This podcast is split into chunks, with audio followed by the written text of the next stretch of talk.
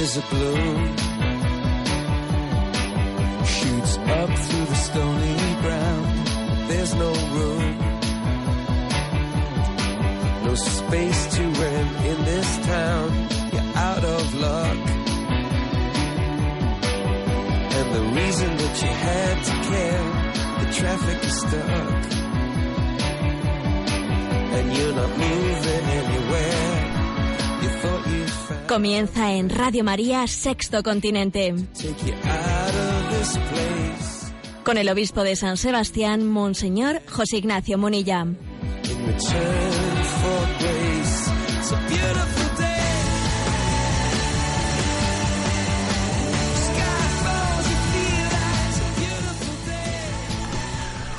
Un cordial saludo a todos los oyentes de Radio María. Un día más, con la gracia del Señor, nos disponemos a realizar este programa llamado Sexto Continente, que lunes y viernes realizamos en directo en Radio María España de 8 a 9 de la mañana, una hora antes de la hora peninsular canaria. Hoy es día 31 de julio, solemnidad de San Ignacio de Loyola. Digo solemnidad porque hablo desde la diócesis de San Sebastián. Es nuestro santo patrono y lo celebramos como solemnidad en nuestra diócesis. Y obviamente quisiera en el día de hoy pues compartir nuestra alegría con todos vosotros. Dice San Ignacio, nuestro santo patrono, en tiempos de turbación no hagas mudanza. En tiempos de desolación no cambies de decisiones. Y ayer, ayer domingo, cuando asistíamos a, la Eucaristía en el domingo deci- decimoséptimo del tiempo ordinario, se escuchaba la primera lectura esa petición que Salomón le dirigía al Señor en el comienzo de su reinado. ¿Qué le pidió Salomón a Dios en el comienzo de su reinado? Larga vida. Le pidió tener muchos éxitos, le pidió vencer sobre sus enemigos. Eh, no, le pidió tener sabiduría, ver las cosas desde los ojos de Dios, que eso es la sabiduría, ver la vida desde los ojos de Dios, tener discernimiento, saber distinguir lo correcto de lo incorrecto. Pues bien, creo que San Ignacio de Loyola es, forma parte de ese legado, de ese depósito de la sabiduría, de la sabiduría de Dios que Salomón pidió en el inicio de su reinado. Dame sabiduría para ver las cosas desde los ojos de Dios. Bien, esta, esa famosa máxima que, con la que he iniciado el programa, en tiempos de turbación no hagas mudanza, forma parte de ese depósito de la sabiduría, de discernir bien, de distinguir entre lo que son nuestros impulsos y las inspiraciones de Dios. En tiempos de turbación no hagas mudanza es una invitación a que no nos dejemos llevar por el miedo, a que tengamos serenidad, a que podamos poner la distancia suficiente sobre los acontecimientos que nos agobian para no errar, para no equivocarnos en nuestras decisiones. Ser movidos por el Espíritu, por el Espíritu Santo. Y para eso hay que pues tener la paz interior suficiente para que los problemas de la vida no nos agobien y no nos lleven a tomar, a tomar decisiones equivocadas. En tiempos de turbación no hagas mudanza. Este lo, elijo como un pensamiento emblemático del discernimiento en San Ignacio de Loyola, pero, pero lo importante es que caigamos en cuenta que necesitamos la sabiduría, la sabiduría de Dios, ver la vida, ver nuestra vida, los acontecimientos que en ella tienen lugar desde, esa, desde esos ojos de Dios y pedir el don de discernimiento, el don de consejo al Espíritu Santo. Feliz día, pues, de San Ignacio de Loyola a todos los oyentes de Radio María. Durante, esta, eh, durante estos últimos nueve días se ha realizado una novena, novena San Ignacio, aquí en, en Radio María, y hoy sencillamente pues decimos junto con San Ignacio, sea todo para, para mayor gloria de Dios. El programa de Sexto Continente tiene también la característica de que interactúa con vosotros a través de una página web multimedia que está a vuestra disposición. Es enticonfio.org. en ticonfío.org. Ahí encontráis pues el acceso a los mensajes que se envían en redes sociales. Encontráis también los programas anteriores de Sexto Continente, del Catecismo de la Iglesia Católica, pues conferencias, homilías, otros recursos, etcétera, etcétera. Bien, y, me adentro en el programa de hoy. El Sexto Continente es un programa que tiene también eh, tiene también la característica de hablar de temas de actualidad. Y hoy, día 31 de julio, todos los periódicos, todos los medios de comunicación, todos los noticiarios abren hablando de Venezuela. Ayer se consumó eh, pues una, una iniciativa del presidente Maduro que ha puesto a la nación, ha puesto al límite al límite de la convivencia, y al límite de la ruptura con la democracia y de un golpe y de un golpe de Estado. Y quisiera decir una palabra al respecto, no tanto mía, sino mm, de los obispos venezolanos, que quiero decirlo y además me siento muy orgulloso de ello.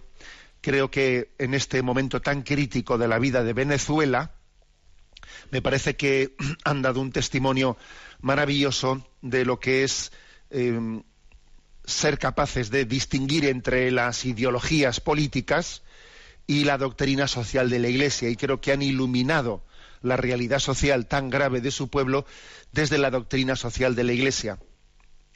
Han ejercido ese profetismo, esa denuncia profética que forma parte de ese, de ese ministerio, de esa encomienda que el Señor puso en manos de su Iglesia. Sí, la denuncia profética no política, sino profética, forma parte ¿no? de, ese, de, ese don que el Señor nos, nos dio. El bautismo, porque somos sacerdotes, profetas y reyes, en el ministerio episcopal, obviamente, de una manera, de una manera especial.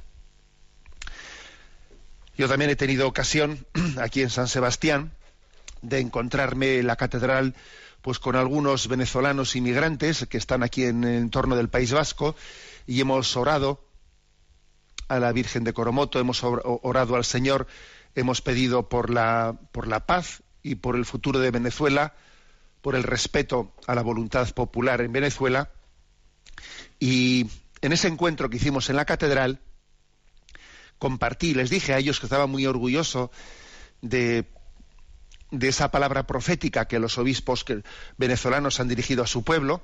Los obispos de Venezuela la Iglesia, la Iglesia de Venezuela, se la está jugando, se la está jugando ¿eh?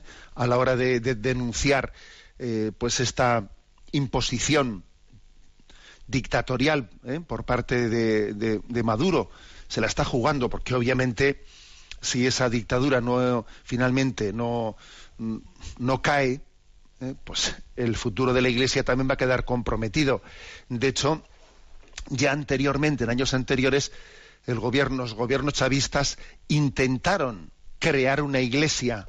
¿eh? Sí, sí, esto quizás muchos oyentes lo desconocen, pero eh, la iglesia, ya en tiempos de Chávez se intentó crear una iglesia oficial, ¿eh? fuera de la obediencia pues a la Santa Sede, echando mano para ello de sacerdotes secularizados que volviesen a, ejercer su ministerio. Se, intentó, lo que pasa es que gracias a Dios fue un fracaso popular absoluto, nadie entraba en esas iglesias, ¿eh? pero por intentar se intentó. Es decir, que esta apuesta que está haciendo la Iglesia venezolana por, denunciar eh, este abuso de poder es posible, ¿no? O sea, pone en grave riesgo eh, su, el futuro de la Iglesia. Pero es que hay momentos en los que callar puede llegar a ser un pecado callar puede ser un pecado cuando alguien ha sido también, eh, cuando el Señor le ha elegido como pastor de un pueblo. Bueno, pues vamos a, compartir eh, en este programa al día siguiente de, esas, de ese intento de, de Maduro de, hacer pues esas votaciones en las que se subvierte eh, el orden constitucional, etcétera, vamos a, decir qué es lo que los obispos venezolanos han dicho a su pueblo. ¿Eh?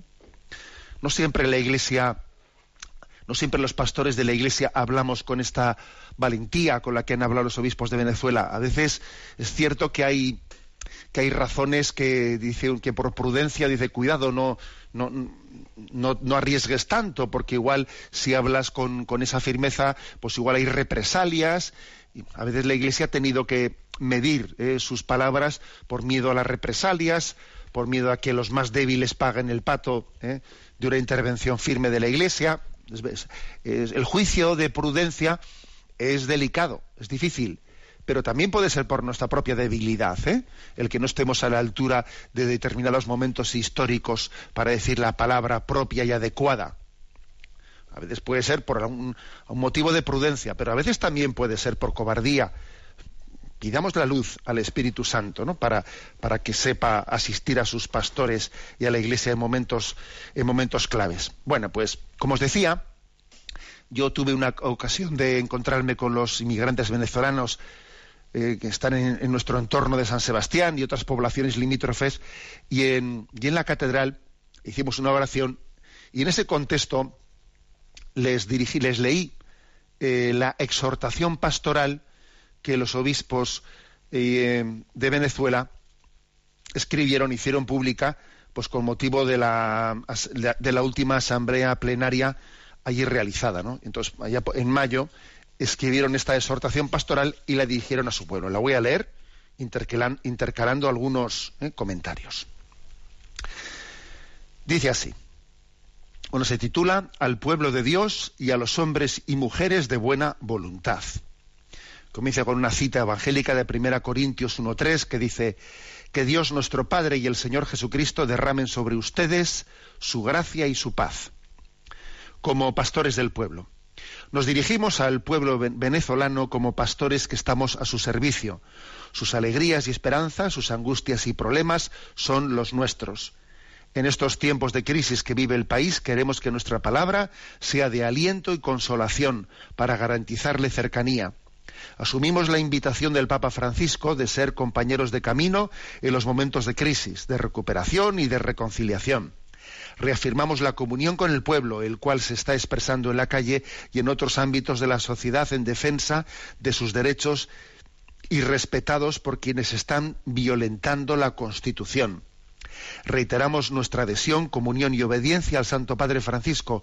Agradecemos de corazón su constante acompañamiento, muestra de su preocupación por esta patria donde se le quiere y respeta nos alienta su mensaje del pasado 5 de mayo en el cual nos asegura que está siguiendo con preocupación la situación del querido pueblo venezolano ante los graves problemas que le aquejan y que a la vez siente un profundo dolor por los enfrentamientos y violencia de, de estos días que han causado numerosos muertos y heridos y nos ayudan a solicitar los problemas y no ayudan a solucionar los problemas, perdón, sino que únicamente provocan más sufrimiento y dolor. Lamentamos la tergiversación y manipulación que diversos actores han hecho de sus palabras. Bueno, esta es la introducción ¿eh? de esa exhortación. Lo cierto es que mm, la situación en Venezuela es gravísima. Eh, en Venezuela, más o menos, en este momento se están asesinando unas cerca de 30.000 personas al año. Cada cuarto de hora hay un asesinado en Venezuela unos 30.000 asesinatos al año. Eh, se, ha, se, ha, desbordado totalmente pues, eh, la inflación, el producto, de, el producto eh, de interior bruto está, está cayendo totalmente, es una, una nación en bancarrota absoluta y total. Bueno, continúa esta lectura, continúa la exhortación y dice la crisis que ha venido golpeando a Venezuela se ha agudizado luego de las desacertadas decisiones del Tribunal Supremo de Justicia en las que se evidenció un desconocimiento del orden constitucional.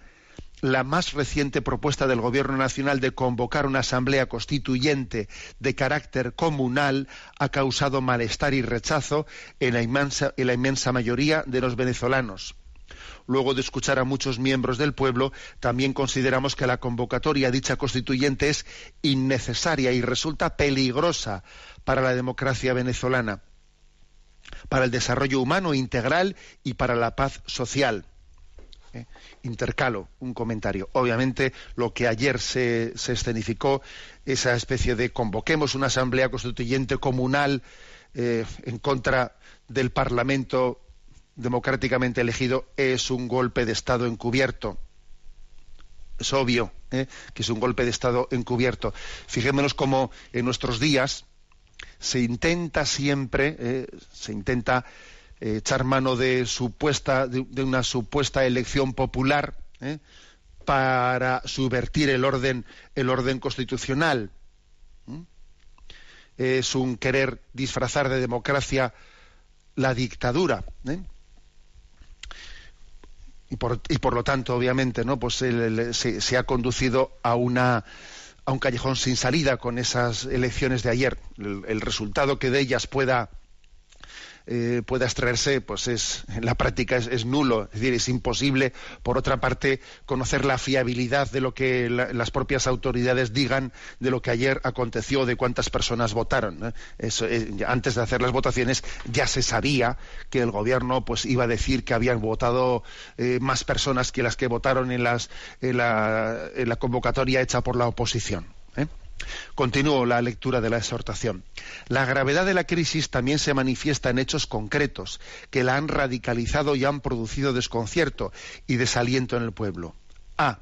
Crece el hambre por no conseguir los, insumos necesarios debido a la falta de producción y, y, las políticas económicas. Esta situación se agrava por la decisión de numerosos emprendedores y trabajadores del campo de no salir a vender sus productos en diversas partes del país debido a los continuos asaltos de los que son víctimas y del matraqueo en diversos puntos de control.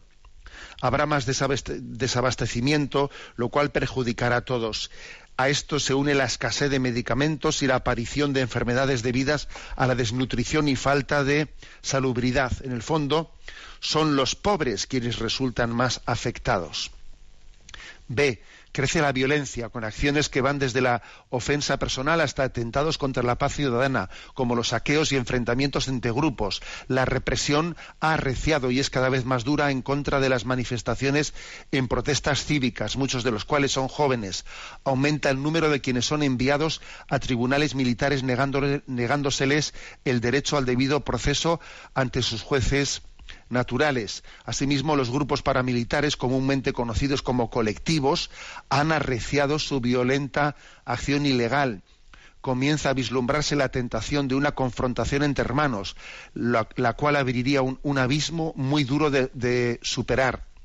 Rechazamos la violenta, la violencia y la represión desproporcionada. Compartimos el profundo dolor de las familias que han perdido a seres queridos a causa de las acciones violentas conscientes del valor sagrado de la vida de cada uno de ellos. Asimismo, ofrecemos nuestras oraciones por ellos. El creciente irrespeto de los derechos humanos hace sentir y profundizar un sentimiento de indefensión. Ante esto ya hay quienes se plantean la legitimidad de la objeción de conciencia ante decisiones no acordes con la Constitución Nacional. D. La desesperanza se apodera de la gente y se va perdiendo el sentido de la vida y no se ve un futuro promisor para los jóvenes. Muchos prefieren irse del país a buscar seguridades en otras naciones con las dificultades que eso, que eso conlleva. Hago un pequeño paréntesis, ¿eh?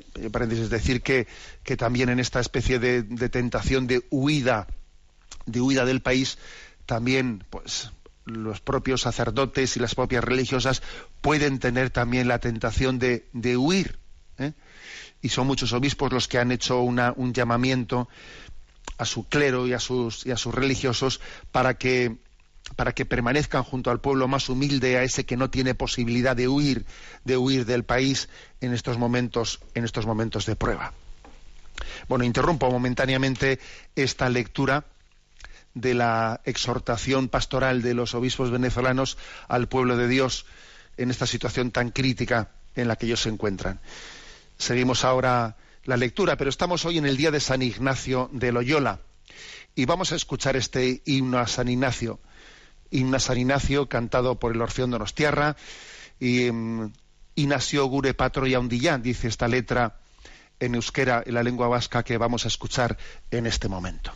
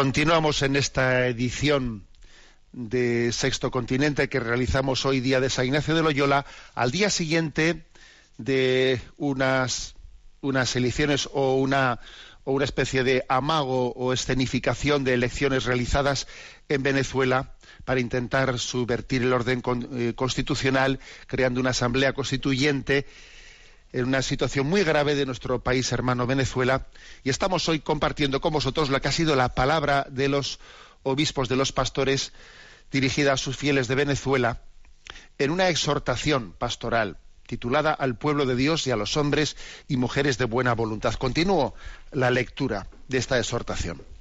Ante esta situación se nos presentan algunos desafíos que hemos de asumir con decisión, amor y buen juicio nacidos de la fe. A. Compromiso por la paz.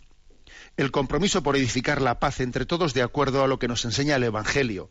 Esto conlleva abrir espacios de encuentro y diálogo para la negociación de soluciones reales. B. Denuncia profética. Ante el encargo de ser centinela para su pueblo, la Iglesia debe continuar la tarea de advertir acerca de los males que puedan ir surgiendo, denunciar todo aquello que vaya en contra de la dignidad de los ciudadanos y lo que pretenda destruir la paz social, pero sin dejar de anunciar el Evangelio de Jesucristo, quien nos ha dado la liberación precisamente para que seamos libres. C solidaridad fraterna ante quienes pasan más necesidad por la falta de alimentos, insumos médicos y encarecimiento de la vida diaria, nos hemos de manifestar más que solidarios, hermanados. Seguir a Cristo es optar por los más débiles, porque lo que se haga con los pequeños se le está haciendo al mismo Señor. Así lo hicieron los primeros cristianos, quienes ponían todo en común, y así nadie pasaba necesidad. D. Caridad y oración acompañar la acción de la Iglesia con gestos de fraterna caridad y oración, alimentada por la palabra y la Eucaristía. Abro un pequeño paréntesis. Eh, desde la desde nuestra diócesis hemos llevado y, desde tantas otras instituciones católicas se está intentando llevar a cabo distintas pues formas de ayuda eh, al pueblo venezolano en este momento, haciendo llegar eh, medicinas y, otros recursos con mucha dificultad, voy a decir desde la experiencia que nosotros hemos tenido mucha dificultad por el riesgo de que los envíos que se hacen no se permita el que lleguen y sean distribuidos adecuadamente. Continúo eh, la lectura de la exhortación pastoral de los obispos venezolanos a su pueblo. ¿Qué nos dice Dios? Dice la exhortación. Que Él escucha el clamor de su pueblo también nos recuerda que en Venezuela hemos de difundir una cultura de la vida que podrá realizarse si nos esforzamos por ir consiguiendo las condiciones que la favorezcan, el respeto a la dignidad humana, el reconocimiento de la centralidad de la vida humana y de la familia, el fortalecimiento de la fraternidad en sana convivencia, el desarrollo integral de nuestra sociedad, una vía para lograrlo es asumir con decisión el reto de ayudar a construir y, consolidar la democracia, promoviendo la participación y organización ciudadana, así como el fortalecimiento de la sociedad civil. A nosotros los pastores nos enseña que hemos recibido el encargo de anunciar la reconciliación. Así nos lo pide también el Papa Francisco en carta enviada a los obispos de Venezuela dice el Papa, igual que ustedes, estoy persuadido de que los graves problemas de Venezuela se pueden solucionar si hay voluntad de tender puentes, de dialogar seriamente y de cumplir con los acuerdos alcanzados. Entendemos que para llegar a acuerdos se requiere un diálogo con garantías seguras, que en la actualidad no las hay. En nuestros documentos los obispos hemos señalado la reconciliación como una tarea permanente en medio de una sociedad polarizada y llena de divisiones. Para ello se requiere una disposición sincera a la conversión, por lo cual urge de todos nosotros, sin excepción, un cambio de actitud. Continúa la exhortación en otro capítulo que dice llamados y respuestas urgentes. Animamos al pueblo a seguir expresando sus opiniones de manera pacífica, el legítimo y contundente reclamo de los derechos ciudadanos no debe verse contaminado por acciones violentas que afectan la vida y seguridad de las personas, la sana convivencia y provocan la destrucción de bienes públicos y privados. Es urgente que superemos la tentación de solucionar nuestros problemas movidos por el odio y la retaliación.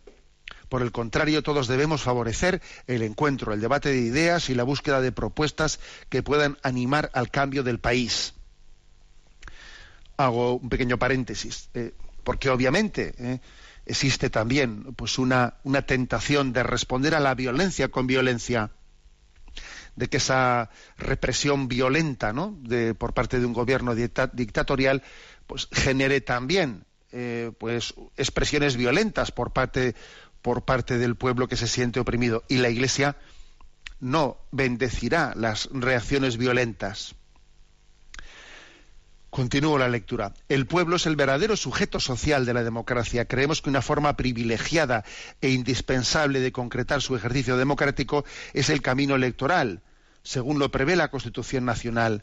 Solo así comenzará a resolverse la crisis del país, como lo expresaba el cardenal Pietro Parolín el pasado 13 de mayo en Fátima. El pueblo podrá manifestarse libremente y decidir en conciencia su destino. Animamos a todos aquellos que con responsabilidad y audacia emprenden procesos de acciones que beneficien a las personas, familias y comunidades. Es necesario que el Gobierno reconozca y acepte los cuatro puntos expresados en la carta del secretario de Estado del Vaticano, cardenal Pietro Parolín, apertura del canal humanitario, liberación de presos y detenidos políticos, pleno reconocimiento de la Asamblea Nacional y vía electoral para saldar las diferencias. De esta manera dará señales favorables para atender a las serias necesidades del pueblo. Los dirigentes políticos son muy importantes para estar al servicio del pueblo. Deben cuidar que el bien común y el auténtico desarrollo integral de nuestra gente estén en primer plano.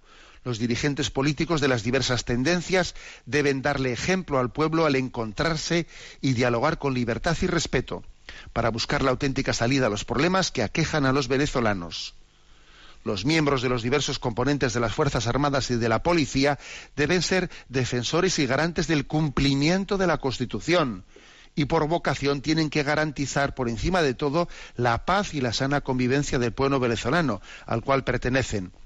Apelamos a la conciencia de quienes las dirigen ante las numerosas muertes de ciudadanos causados por abusos de la autoridad en acciones represivas la responsabilidad moral de los actos que desembocan en violencia, heridos y muertes recae sobre quienes las ejecutan, así como también sobre quienes las ordenan o permiten.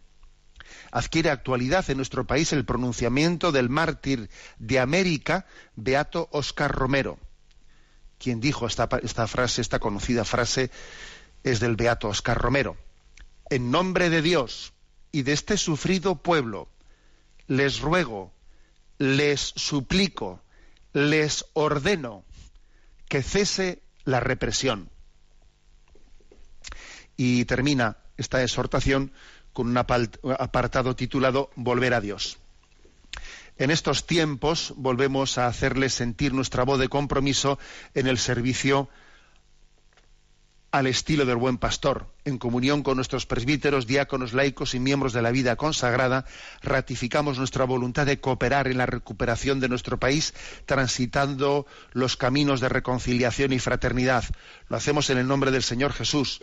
Así podremos afirmar que por eso no nos desanimamos, porque Dios en su misericordia nos ha encargado su trabajo. Y ese trabajo es hacer realidad en nuestra patria el reinado de la justicia, paz y amor nacido en la cruz y que brilló con fuerza inaudita en la resurrección. Pedimos a todos los miembros de la Iglesia que nos dejemos guiar por los criterios del Evangelio. Estamos al lado de quienes sufren las consecuencias de estas situaciones, así como admiramos y alentamos a nuestros hermanos que con sacrificio y creatividad buscan y promueven soluciones por vías pacíficas con entrega generosa y desprendida. Ello requiere que nunca nos dejemos vencer por la desconfianza o la desesperación, pues estos son males que penetran en el corazón de las personas cuando no ven perspectivas de futuro. Fortalecemos todo esfuerzo por conseguir la paz, el desarrollo y la recuperación del país con la oración, la palabra y la Eucaristía. Agradecemos también las diversas manifestaciones de cercanía y fraterna oración del señor nuncio apostólico en Venezuela, del Consejo Episcopal Latinoamericano y del Caribe y, er, y, numerosos hermanos de los episcopados de América Latina. Nos llenamos de aliento, nos llena de aliento saber que estamos presentes en su oración. También manifestamos nuestro agradecimiento a tantos hermanos obispos, sacerdotes y laicos que en varios países han acogido a hermanos nuestros que han tenido que salir de Venezuela y los han hecho sentir miembros de una iglesia que no tiene fronteras por ser madre de todos. Finalmente, invitamos a todas las comunidades cristianas de Venezuela a una gran jornada de oración, ayuno y solidaridad que se celebrará, etcétera. Esta fecha ya, ya está pasada. En nombre del Señor les bendecimos y los colocamos bajo la maternal protección de María de Venezuela, Nuestra Señora de Coromoto. Es la exhortación que la que hemos leído, realizada, dirigida por la Asamblea Plenaria de la Conferencia Episcopal Venezolana al Pueblo de Dios, que fue firmada en mayo de este año. Antes de que se, estén, eh, se hubiesen ya precipitado estos acontecimientos que ahora se producen. Bueno, pues somos una, somos una iglesia, somos una familia y sufrimos unos por los otros. Y podemos decir, quien llora sin que yo no llore con él. Sufrimiento de nuestra iglesia de Venezuela es, el nuestro. Y además, cuando he leído esa parte final de la exhortación en la que dice que les consuela saber pues que otras iglesias, que otras iglesias, pues la Iglesia Católica eh, pues que peregrina pues en otros países eh, hispanoamericanos en España etcétera que rezan por ello pues por ellos que eso les consuela pues la verdad es que dice qué menos no que poder nosotros en este momento tener conciencia de que están aconteciendo dramas muy graves junto a nosotros y tenemos no la obligación de, de, vivirlos y de compartirlos bueno estamos en en la solemnidad de San Ignacio de Loyola digo solemnidad, ¿eh? porque hacemos este programa desde, desde esta diócesis de San Sebastián que tiene como patrono a San Ignacio de Loyola. También la diócesis de Bilbao tiene como patrono a San Ignacio de Loyola. Escuchamos este, esta canción, este himno a San Ignacio, que no es el himno oficial que nosotros cantamos, pero que sin duda también nos ayuda a adentrarnos en, esta, en el corazón de esta festividad ignaciana.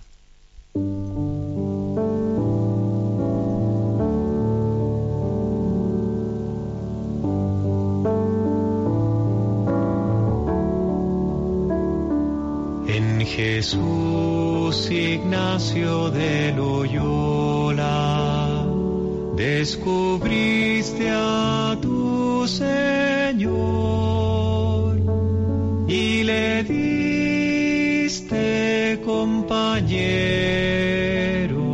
fieles al servicio del amor. Y le diste compañeros fieles al servicio del amor. Tus heridas de Pamplona pudo la ciencia curar. Cuando Dios te hirió con su gracia,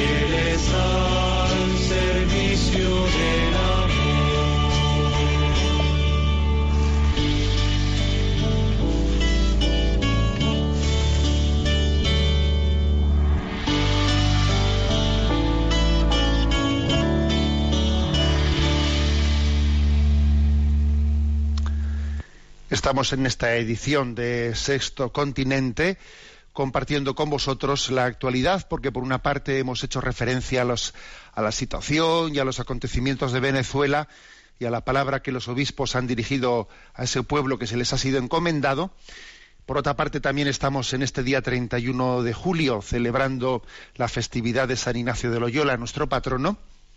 Dios mediante, pues dentro de poco, a las diez y media de la mañana en Azpeitia, tendrá lugar la tradicional procesión, una procesión que tiene más de 400 años, ¿eh? a las diez y media de la mañana y después será la misa mayor en Azpeitia. Y es costumbre entre nosotros, curiosamente, para quienes lo sepan, en tal día como hoy, en la diócesis se celebra el día de San Ignacio y mañana en la basílica se repite la celebración, pues mañana en la basílica de Loyola será a las 11 de la mañana. Bien, vamos ahora a pasar a esta, a esta parte del programa en la que atendemos eh, las consultas, preguntas eh, de los oyentes. Hay un correo electrónico que es sextocontinente arroba al que podéis hacer ya llegar vuestras consultas, aportaciones y a Mónica, que está pues, en la emisora, le vamos a pedir que nos vaya presentando las seleccionadas. Buenos días, Mónica. Muy buenos días, monseñor. Adelante. Comenzamos con Diana, que comparte con nosotros. Espero que su respuesta me ayude. No estoy casada y tengo 44 años. En este momento no tengo trabajo. Los trabajos no me duran nada. Cuando me sale algún trabajo me echan o no me renuevan. Y así llevo muchos años. Voy a misa, me confieso a menudo y rezo. No sé qué más hacer. ¿Es posible que tenga alguna maldición? ¿Es posible que los pecados de nuestros antepasados condicionen nuestra vida? Sufro fuertes depresiones por mis circunstancias. ¿Me podría ayudar con algún consejo? Muchas gracias y que Dios os bendiga, Diana. Bueno, pues vamos a ver, por supuesto, obviamente es posible que sufra alguna maldición, pueden ser los pecados de mis antepasados. A ver, todo eso quitémoslo de la cabeza, ¿de acuerdo? ¿Eh? Quitémoslo de la cabeza. Cada uno tiene una historia en su vida con sus, con sus capacidades y con sus limitaciones con la cual tiene que aprender a convivir. ¿eh? La felicidad en esta vida es eh, aprender a, convivir con nuestras potencialidades y con nuestras limitaciones. Es una gran sabiduría eh, esa en, esta vida. Hay una hay una famosa sentencia, ¿no? Una famosa sentencia de San Ignacio, perdón, de San Agustín, que yo precisamente, pues creo que es eh, antes de ayer, me parece que era, compartía en las redes sociales. Y era, conócete acéptate, supérate. ¿Eh? Fijaros bien, ¿no? Es una... Desde luego San Agustín era tremendo, ¿no? Las sentencias redondas que, que nos dirigía. Son como tres imperativos. Conócete, acéptate, supérate. Y nosotros enseguida solemos ir a, a lo tercero, ¿no? A ver cómo me supero, a ver cómo me supero. No, un momento, ¿no? Si es que para poder superarte, primero tienes que conocerte y aceptarte conócete, acéptate, supérate. Entonces, bueno, pues vamos a ver, pues es que obviamente uno dice, pues mira, pues tengo una serie de limitaciones, pues tengo, tengo una tendencia depresiva. Tengo una tendencia depresiva que obviamente me condiciona bastante. Es muy posible que esa tendencia depresiva pues sea la que, ¿eh?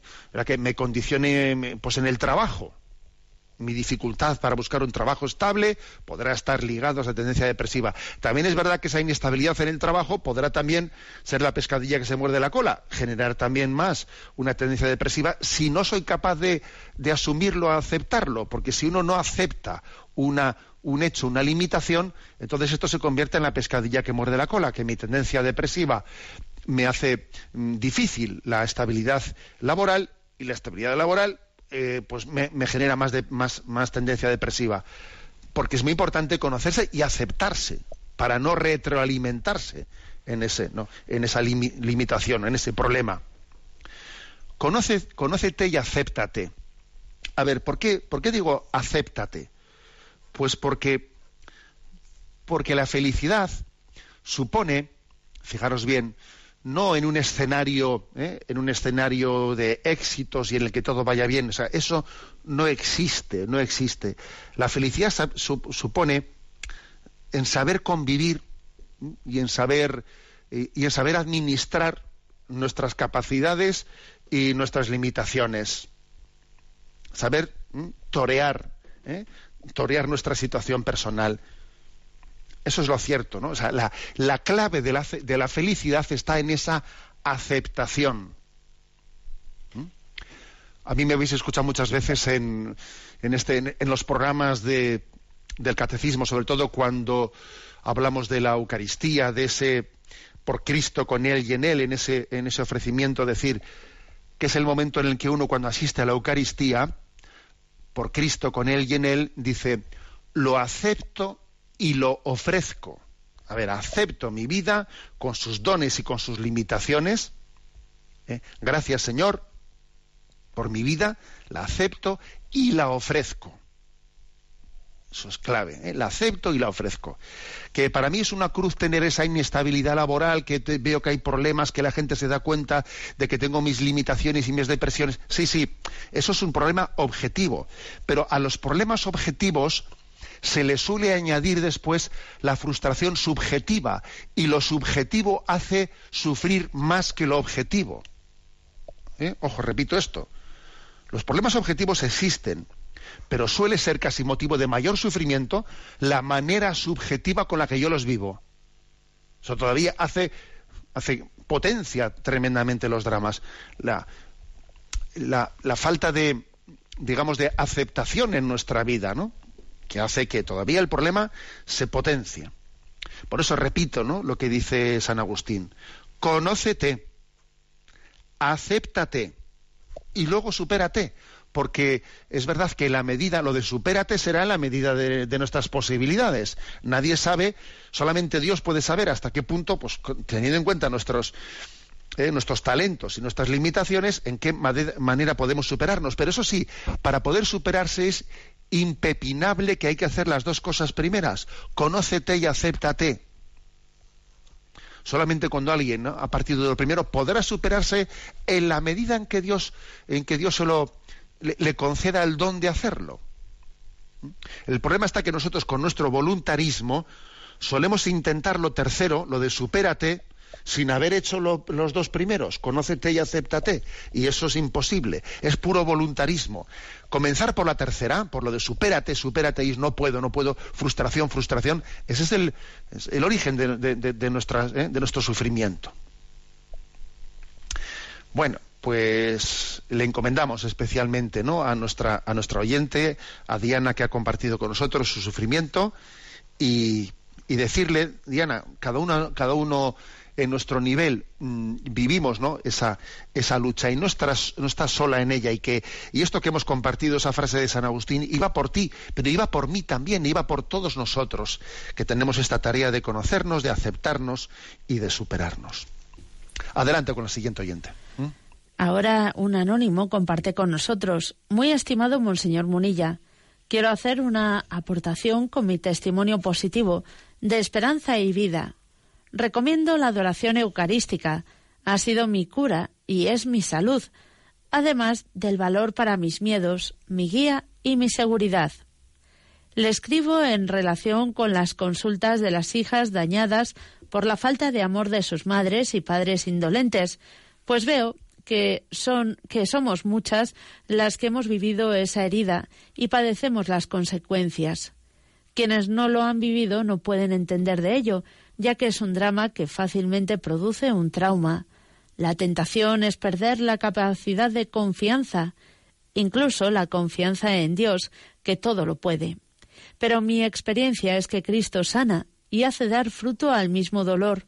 No solo ha vencido a la muerte, ha justificado todos nuestros pecados, sino también los de nuestros padres.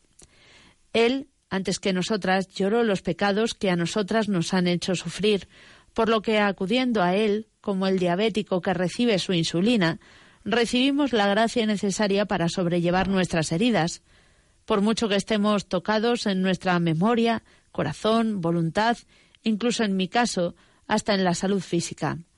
Le agradezco que sea usted obispo de este nuevo continente, el sexto continente, en el que vivimos la mayor parte de nuestro tiempo, en el cual busco y encuentro las claves para la evangelización de mi entorno, con la inestimable aportación de las herramientas que nos ha facilitado en las redes. Suya en Cristo nuestro Señor.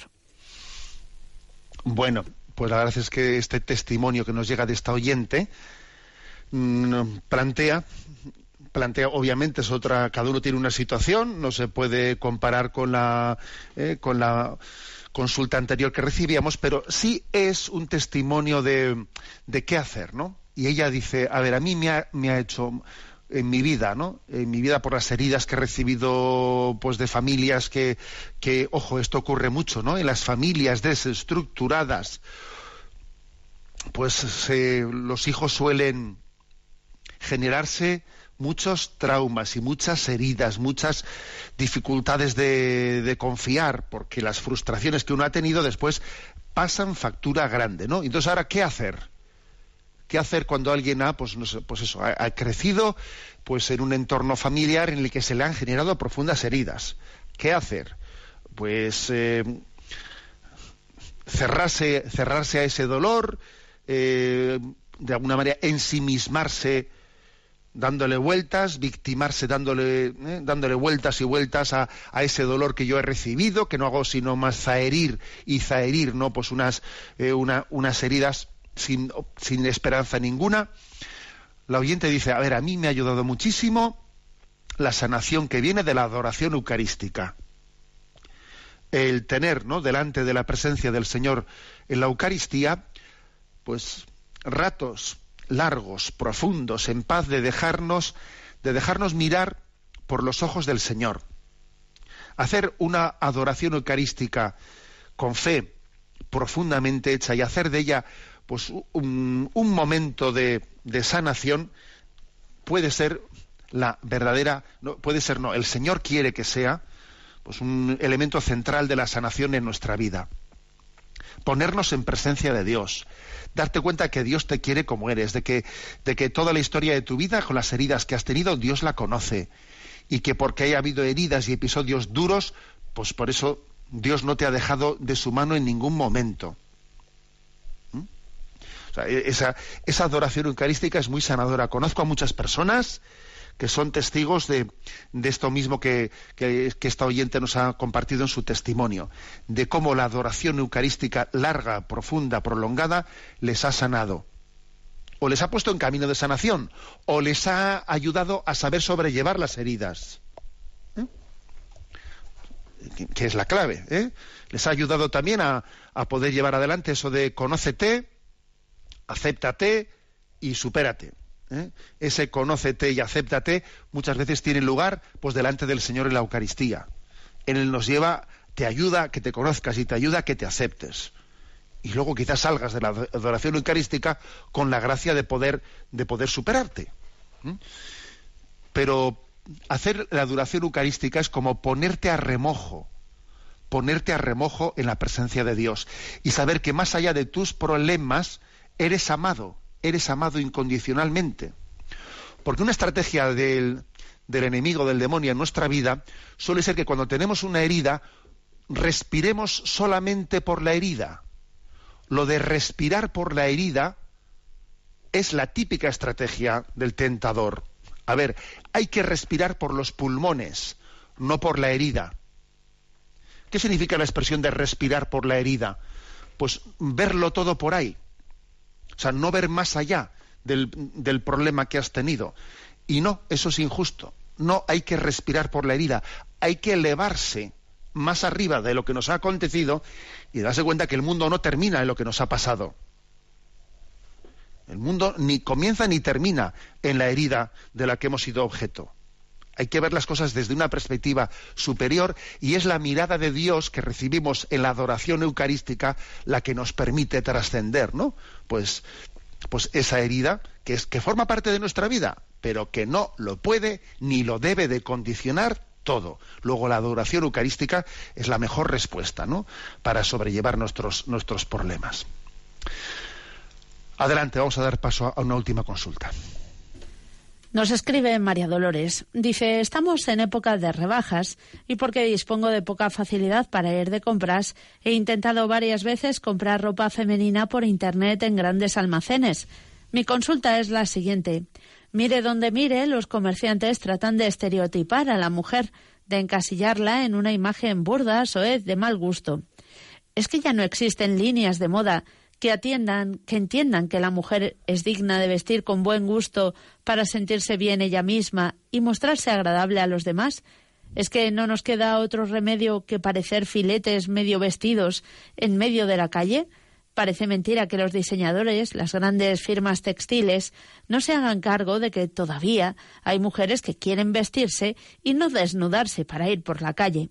Tendrían ahí todo un filón de negocio y un importante yacimiento de empleo.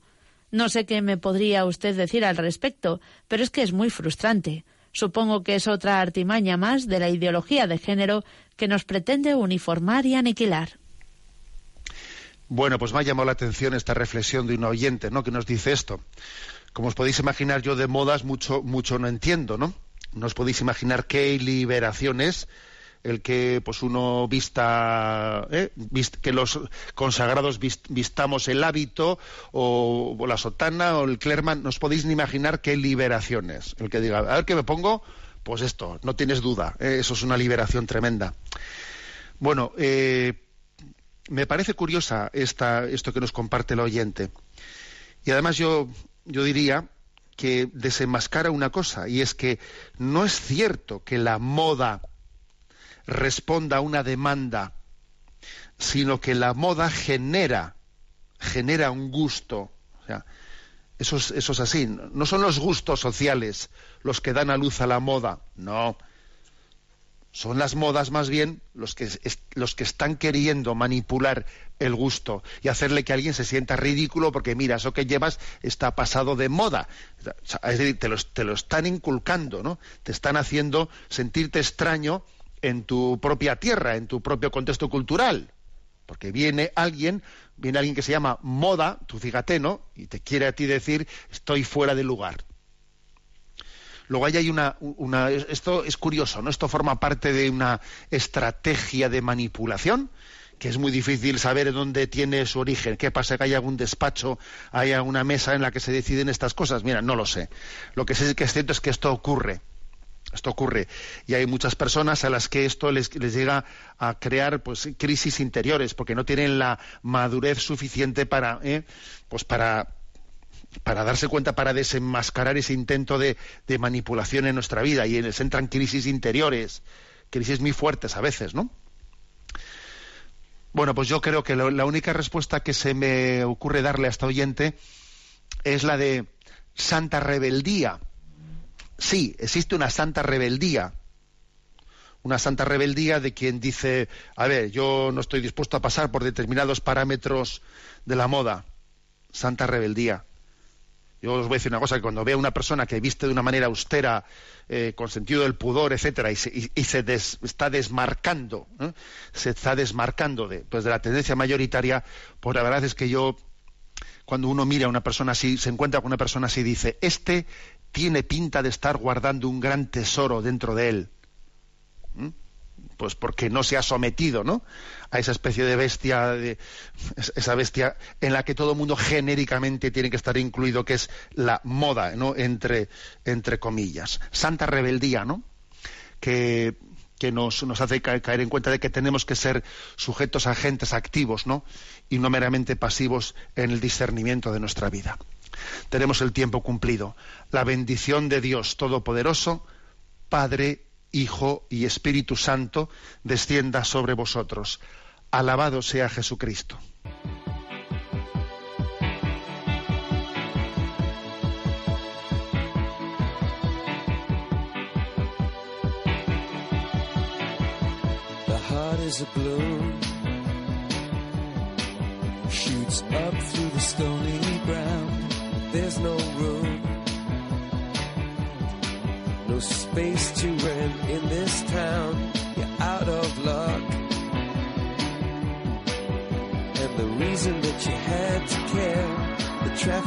Stuck. And you're not moving anywhere. thought you found a friend. Han escuchado en Radio María Sexto Continente, un programa dirigido por el obispo de San Sebastián, Monseñor José Ignacio Monilla.